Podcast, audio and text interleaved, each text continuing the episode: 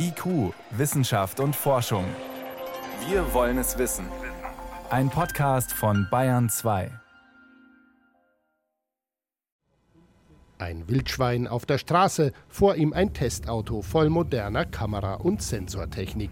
Gleich werden sich ihre Wege kreuzen. Wird das Fahrzeug den Wildschwein-Dummy erkennen und rechtzeitig abbremsen?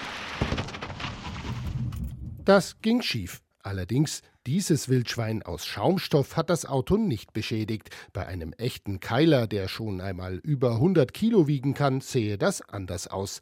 Jährlich verursachen Wildunfälle in Deutschland einen Schaden von knapp einer Milliarde Euro. Alle zwei Minuten kracht es zwischen einem Wildtier und einem Auto 250.000 Mal pro Jahr.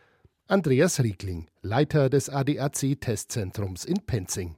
Daran müssen wir arbeiten, in die Unfallforschung sehen, was passiert da eigentlich, wie kann man es vielleicht mit Warnung, mit Lenkkorrekturen am allerbesten unterstützen. Auf dem Weg dahin heißt es erst einmal Daten sammeln. Das hier genutzte Testfahrzeug stehe repräsentativ für den aktuellen Stand der Technik, wie er ab dem nächsten Juli in allen neuen Fahrzeugtypen und ab 2026 in allen neu zugelassenen Autos Vorschrift ist, sagt Andreas Riegling. Die Geräte, um Wildtiere zu erkennen, wären damit bei den meisten modernen Fahrzeugen bereits an Bord weil der Gesetzgeber die Hardware, die Sensorik, Kamera, Radar vorschreibt in als neu verkauften Fahrzeugen. Das heißt, wir müssen nur die Software klüger machen. Doch wie könnte das funktionieren? Ein erster Schritt wären laut Andreas Riegling ehrgeizigere Testanforderungen für das Training der Software. Für Wildtiere gibt es vom Gesetzgeber im Moment keine vorgeschriebenen Testszenarien. Grundsätzlich tut der Hersteller das, was vorgeschrieben ist oder für was es auch eine Anforderung gibt. Und daran krankt es gerade. Es gibt in diesem Bereich Erkennung von Tieren einfach keine Anforderung. Das Bundesverkehrsministerium verweist auf Anfrage darauf, dass so etwas nur international geregelt werden könne, auf Ebene der EU oder der UN, und das sei im Moment, Zitat, nicht beabsichtigt.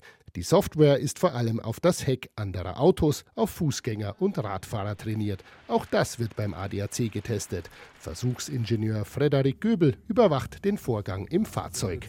Hier erwarten wir jetzt natürlich, dass das Fahrzeug A den Radfahrer früh genug erkennt, dann mich als momentan inaktiven oder abgelenkten Fahrer eben frühzeitig warnt. Und wenn ich selber nicht reagiere und weiterhin auf den Fahrradfahrer zufahre, dass das Fahrzeug eben die spätmöglichste Notbremsung einleitet. Da kommt die Warnung und alles.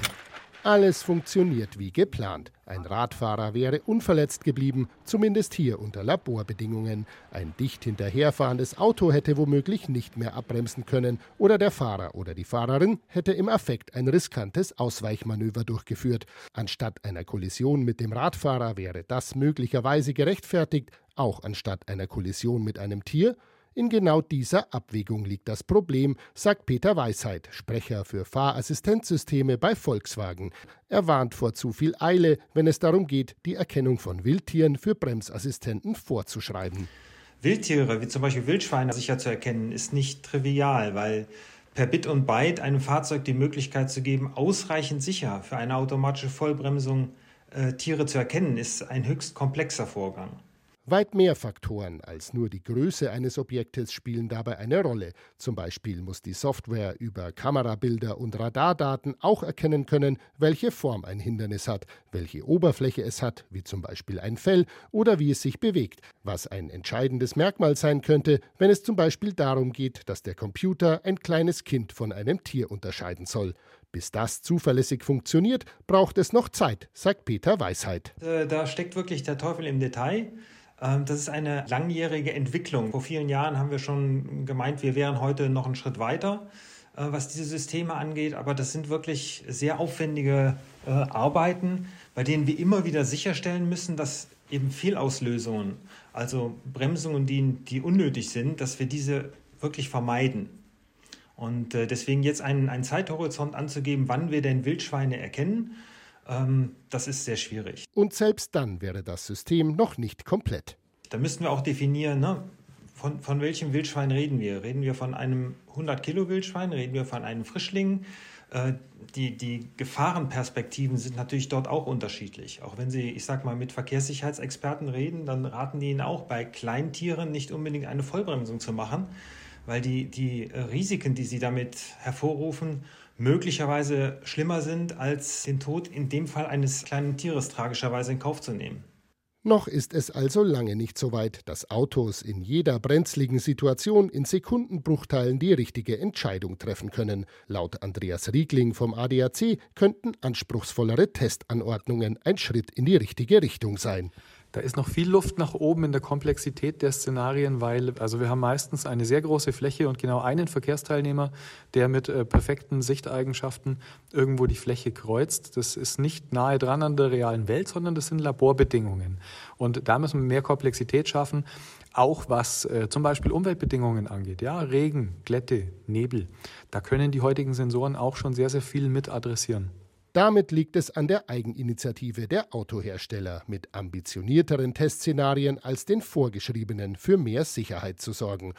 Und letztlich bleibt auch die Frage, ob die Entscheidung über Bremsen oder Ausweichen oder geradeaus weiterfahren bei einer drohenden Kollision mit einem Tier oder gar einem Menschen komplett bei einem Computer liegen sollte. In manchen Oberklassemodellen etwa kommt bereits heute unterstützend eine Wärmebildkamera zum Einsatz, die auch kleinere, bewegliche Objekte auf einige Entfernung erkennen kann.